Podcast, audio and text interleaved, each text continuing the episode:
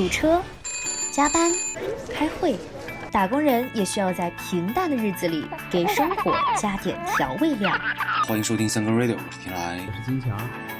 三更 radio，你的生活我来了。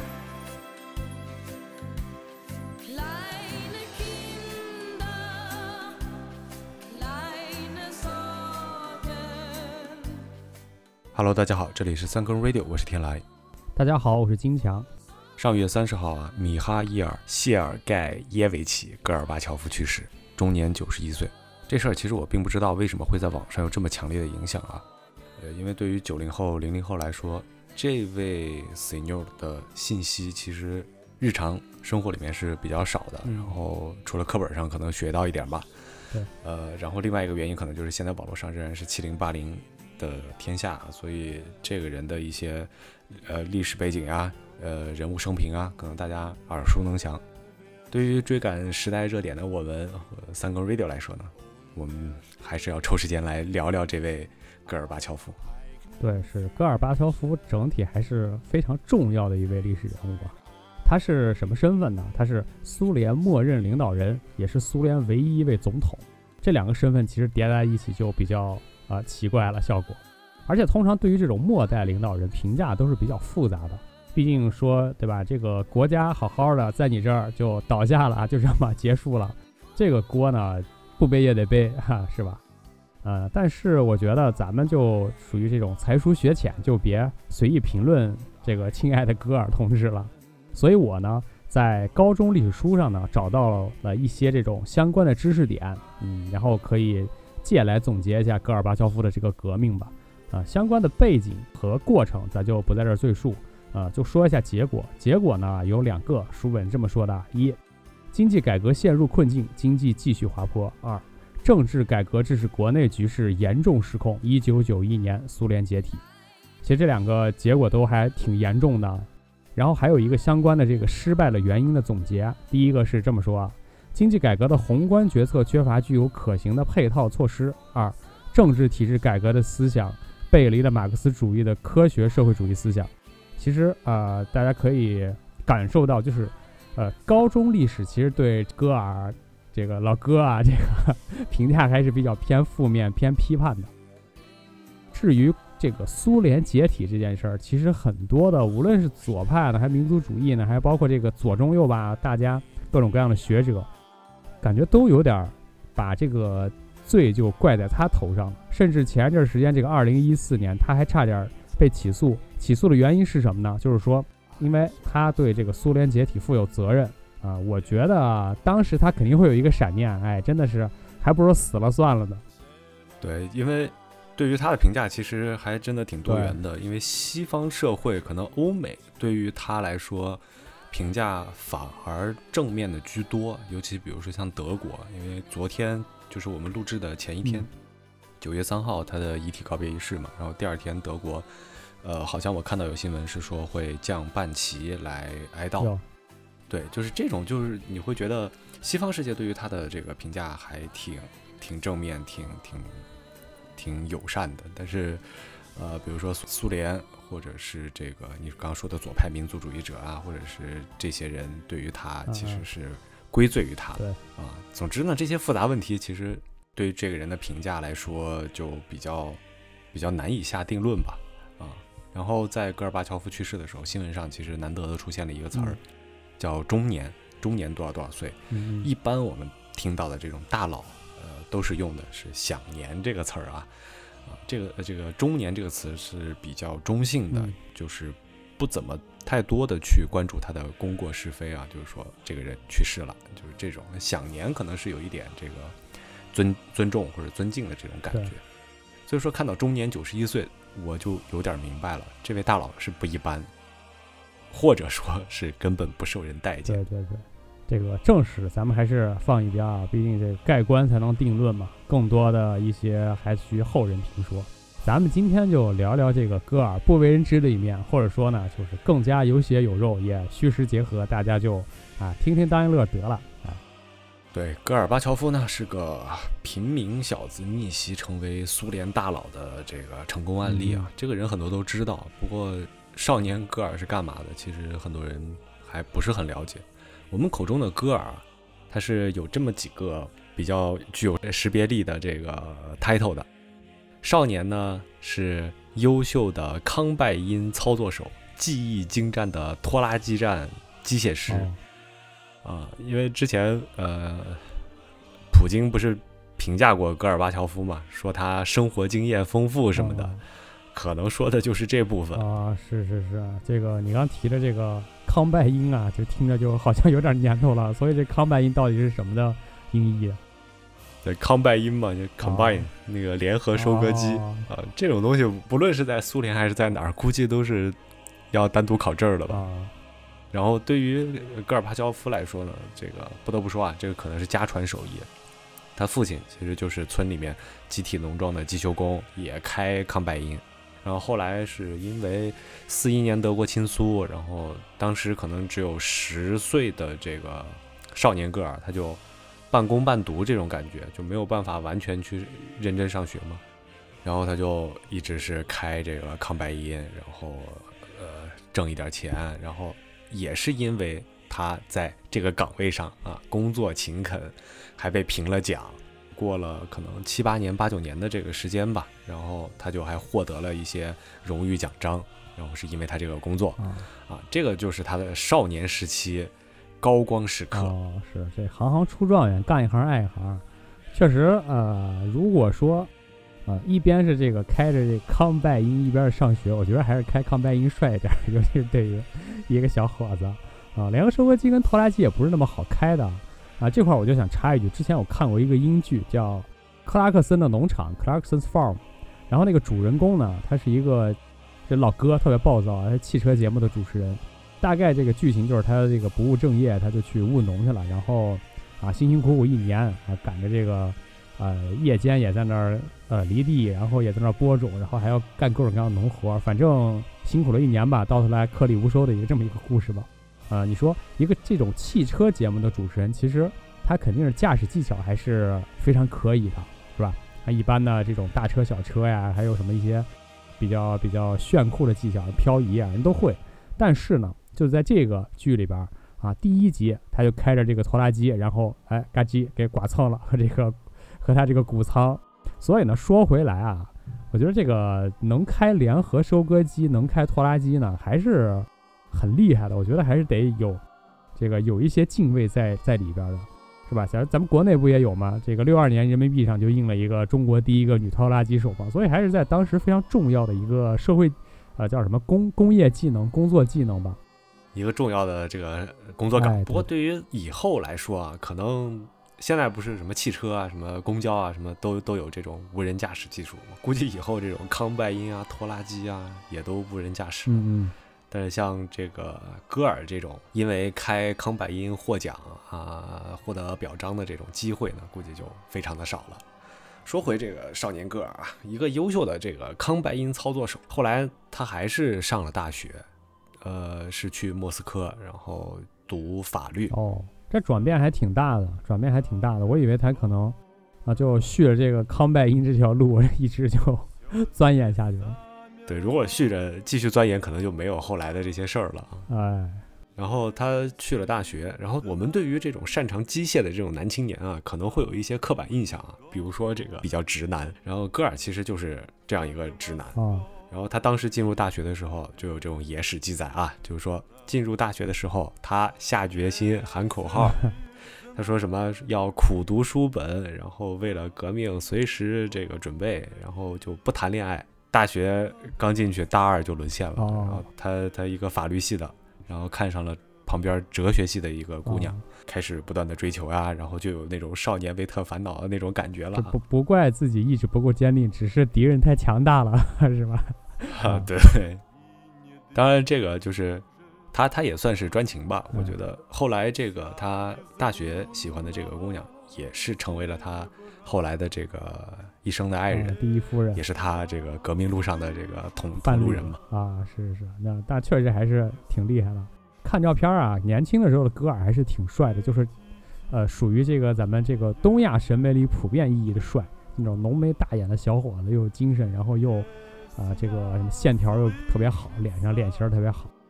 不过啊，不知道就是他这个长相在苏联算不算是能达到这个平均审美水平吧？但是我觉得或多或少还是有一定的这个择偶权的。哎，不过他有一个缺陷呢，就是这个年轻戈尔呢，啊，可能身材是比较瘦小的。你想，这种对吧？周围的同学都虎背熊腰的，全是这种斯拉夫人是吧？一一米八几，大高个儿，他在里头就显得就弱不禁风。所以呢，可能这个有时候想去主动的出出风头，或者是上前跟人搭讪，你就会被这种人高马大的同学给抢占了，抢占先机。对对对，就是因为他去搭讪那个哲学系的姑娘的时候呢，第一次是在舞会上，然后这个时候他想去搭讪，然后就被另外一个人高马大的给抢先了，错失一个良机。然后他是在之后的一次联谊会还是茶话会上，然后才和那个姑娘搭上话的。但是呢，为什么说他是死直男呢？就是他和那个姑娘搭话的时候，人家说他看起来岁数不大，啊就是说，哎，你这个可能也就二十岁，有没有啊？就是感觉他啊年纪太逗逗戈尔呢啊，对，感觉他年纪很小，其实就是一个啊，聊天儿嘛，对吧？对结果他就直接掏出自己的证件，哎，证明自己的年龄，说我啊，到了这个法定可以谈恋爱的年龄了。然后这这种这种事儿就就是在他身上发生，还是觉得呃挺有啊，趣的。确实有点太直了。这个还掏身份证，你说怎么都解释不通呀？你拿身份证，你跟姑娘出门第一次拿身份证，哎，呃，确实有点直。但是呢，说回来，如果这个是你，哎，有有这个姑娘问你今年多大了呀？看你才像二十的，你怎么回答呢？按一个正常的一个男性，其实呃呃我我也不知道我这算不算正常啊，啊就是因为我确实看着其实并不像三十好几的人，然后呃经常别人也是会猜小一点，啊但是我就会说我已经奔四了。啊，你看你这个其实就比较巧妙。首先呢，你把这话茬接下来了，哎，大家就这么互相聊起来了。而且你这么一说呢，已经奔四了，对吧？就显得自己非常有钱，有一定的经济实力。我不光长得小，我还有钱，哎，这一下两个加分项。哎，说回到戈尔啊，呃，见笑了，哎见笑了，见笑说了。回到戈尔，这个戈尔他这个，你说他是属于平均这个水平的帅啊、这应该还是处在这个还没有秃顶的时候，就是有头发的时期。自从中年秃顶发福之后呢，说实话就非常非常一般，非常非常这个稀疏平常一个中年形象了对，就是正常的，我觉得是苏联这个风格吧大。叔。对，啊大叔。哎，但是这个也是他们的这个传统发型吧？我觉得什么年纪留什么头，对于他们来说应该都是，呃，可能也是意料之中的。啊，是是是，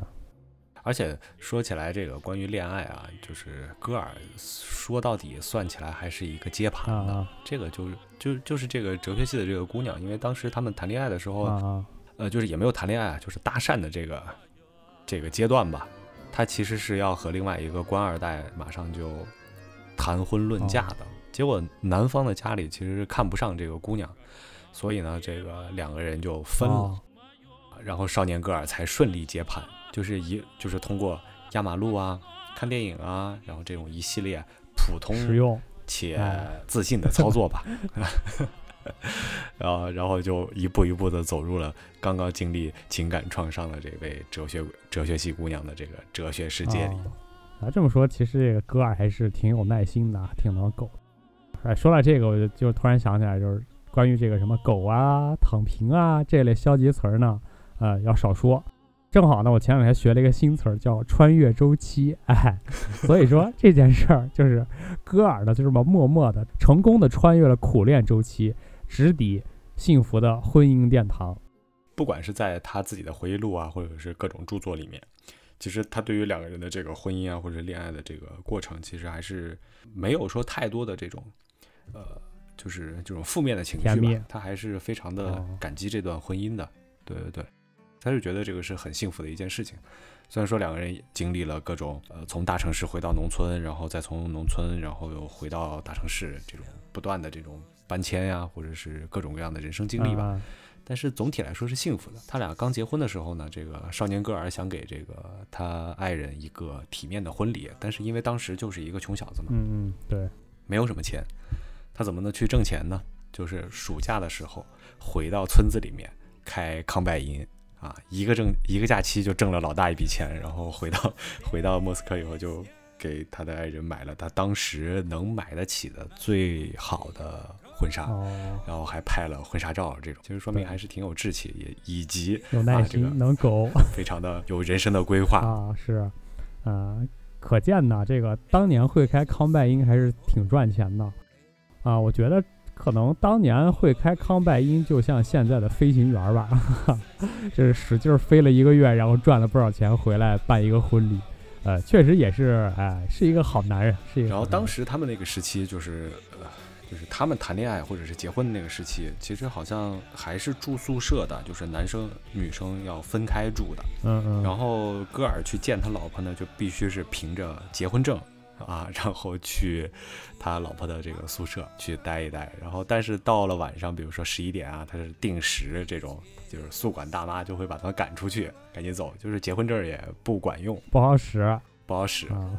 然后他们这个生活可能也过了一段时间吧，然后结果呢，这个他老婆其实就还是怀孕了。这个时候呢，戈尔就呃面临了一次人生中重要的一个选择，就是当时他他老婆应该是身体不是特别的好，在生产的时候就面面临保大还是保小的这种艰苦抉择。啊，这个这种非常艰难的抉择，对于任何一个人来说都可能是非常痛苦的一次选择吧。对于戈尔来说呢，这就和他未来哦，面临是苏联解体还是不解体这样一种感，觉的这种选择，只能只能选一个啊。但是戈尔呢，就是选择了保大。哦，这次选了保大，然后第二次选了保小。嗯 啊，我觉得这个戈尔的，首先这个决定是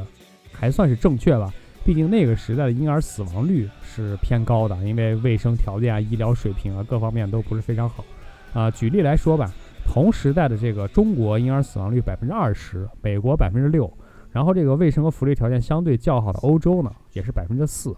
所以说，当时这个决定在在当结合当时那个背景，我觉得还是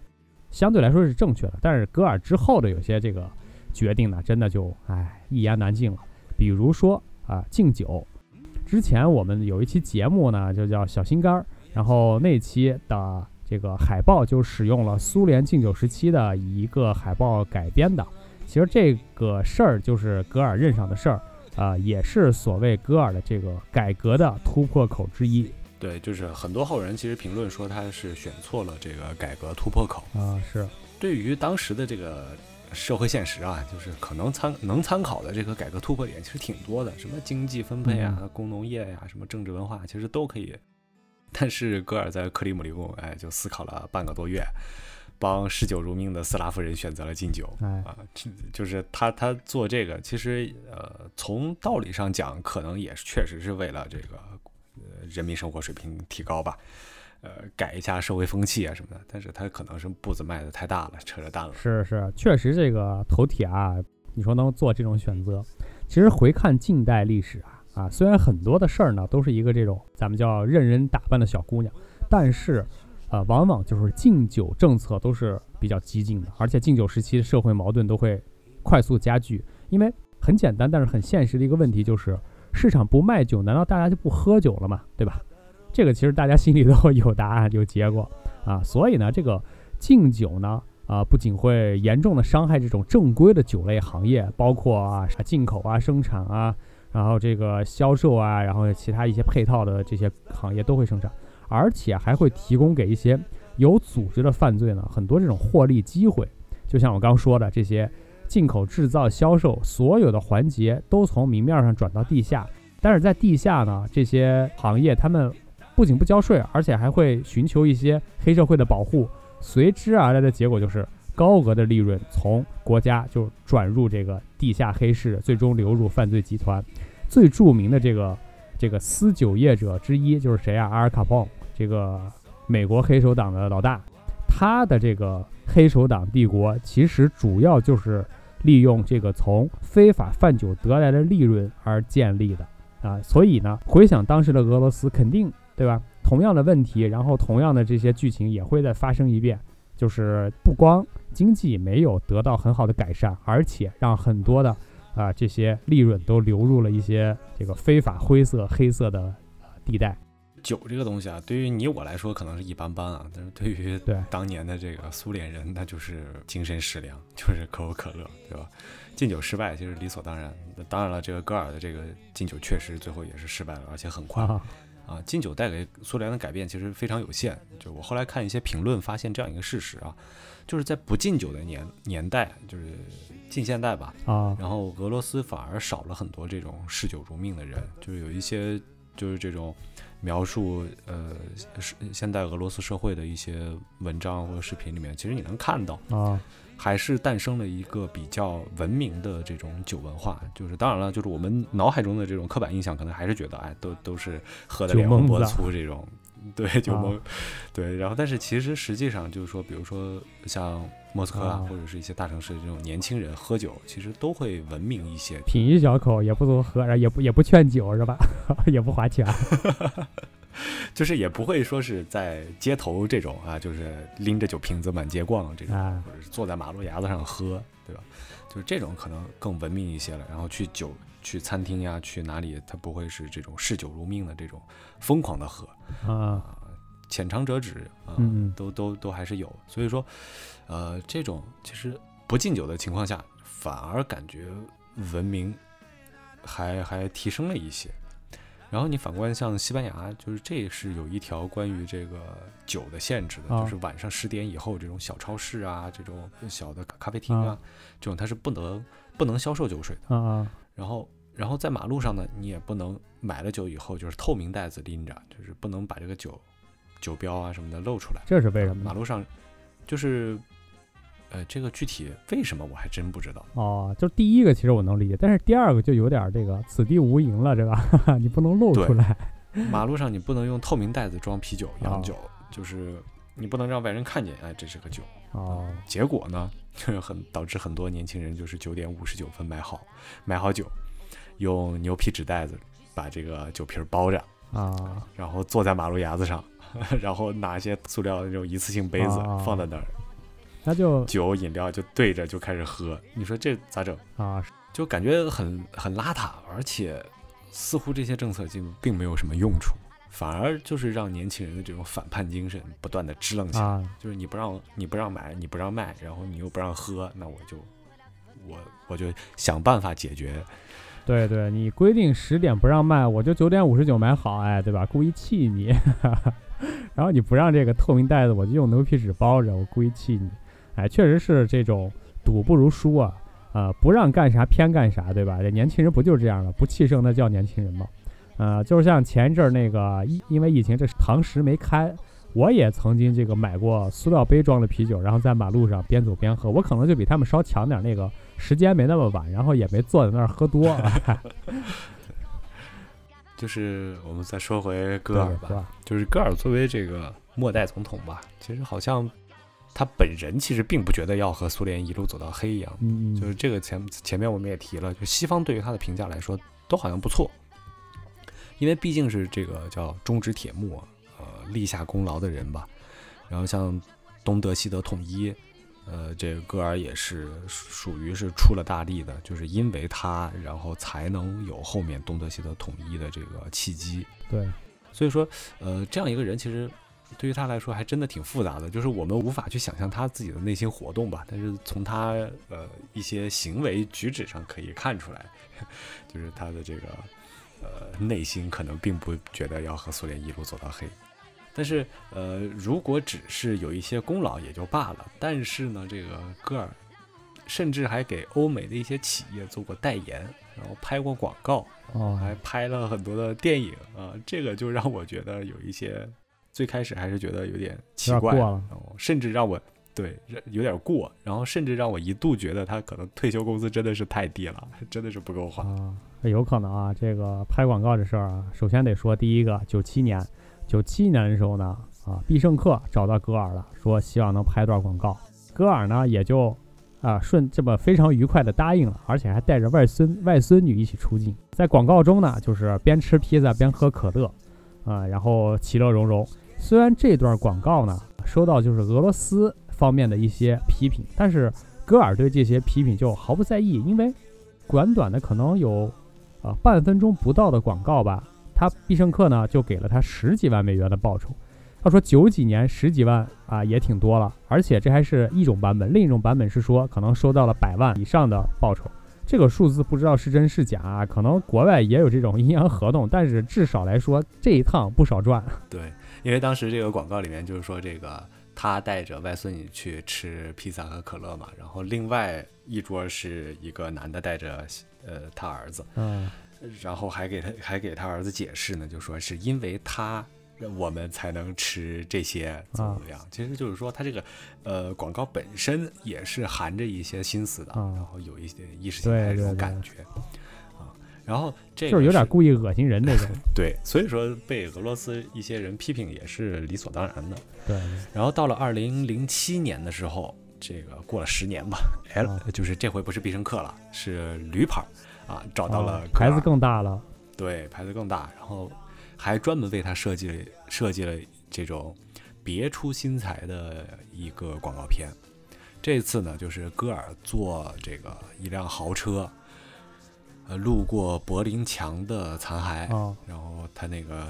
坐在车上的车座上，旁边就放着最新推出的一个 LV 的旅行包。哦，对于这个拍这个广告呢，其实戈尔是欣然同意的。那是啊，网上是有评价是说他含泪挣了 LV 一百万美元的劳务费啊啊。这里当然了，这里所谓的含泪，我觉得应该是喜悦的泪水啊。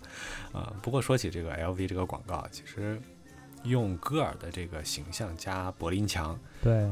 就是故意让人联想到苏联解体，因为那个东德西德统一和苏联解体就是紧挨着，就就是它是对对对，这个广告广告片儿这个导演肯定是有很多的小心思在里面的。然后当然也有媒体评论，就是说这个广告里的 LV 的包其实是多余的，啊，你本身这个戈尔坐车路过柏林墙，然后还若有所思，这个本身已经是一个非常完整的一个画面了。对对，那个包其实无所谓，但是这些就是小瑕疵，其实不影响这个广告印入史册，毕竟是末代总统啊。是啊，那你说这个，这简直就是俄罗斯的末代皇帝了，是吧？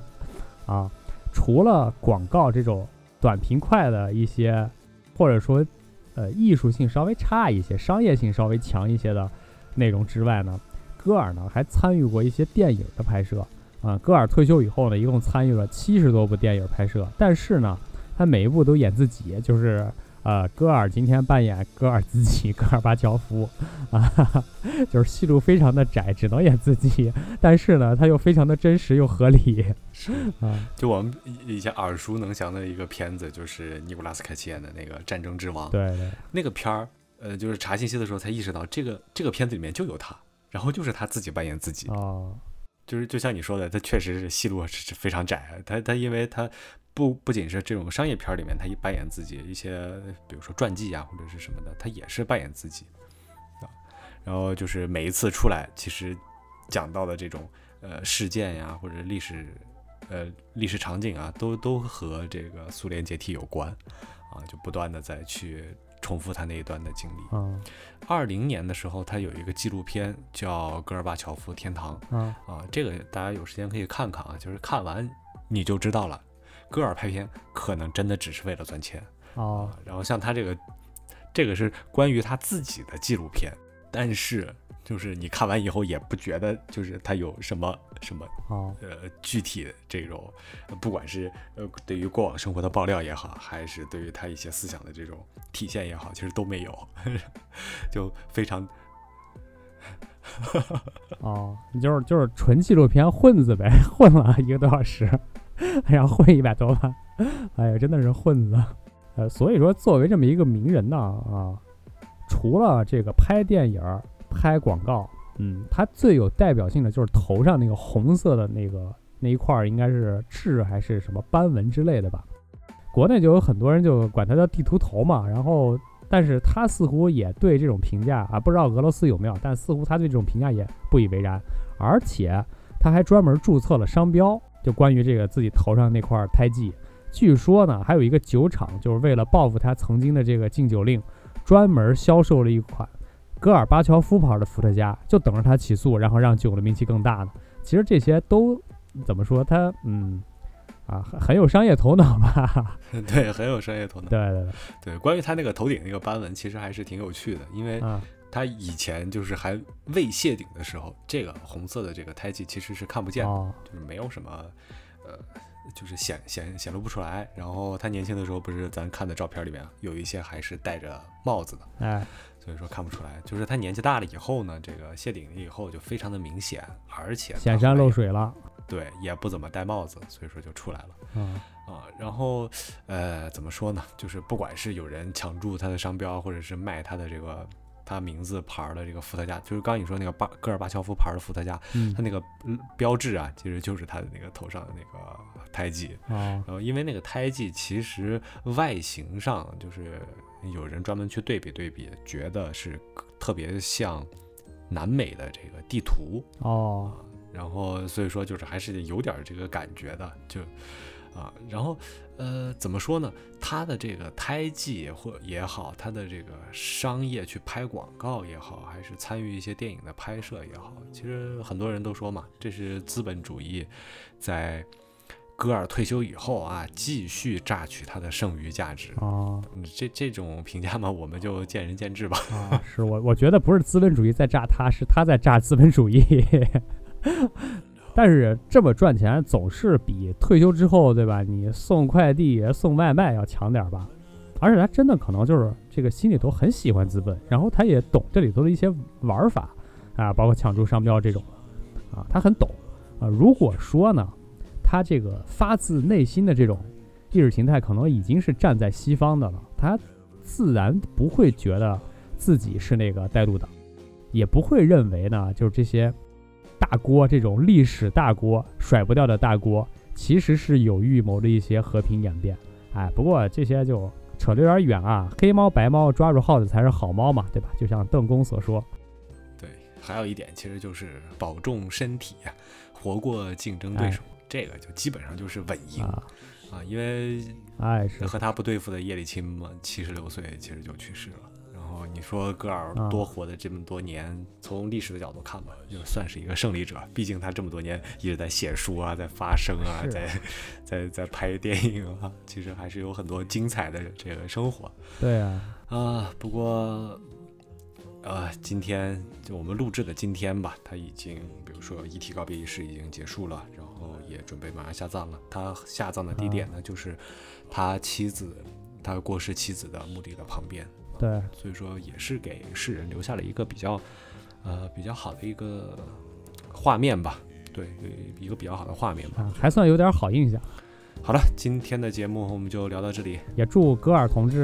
呃，回头在下头遇上叶利钦了，俩人别掐，这个 好好的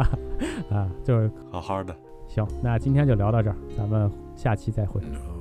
拜拜。拜拜。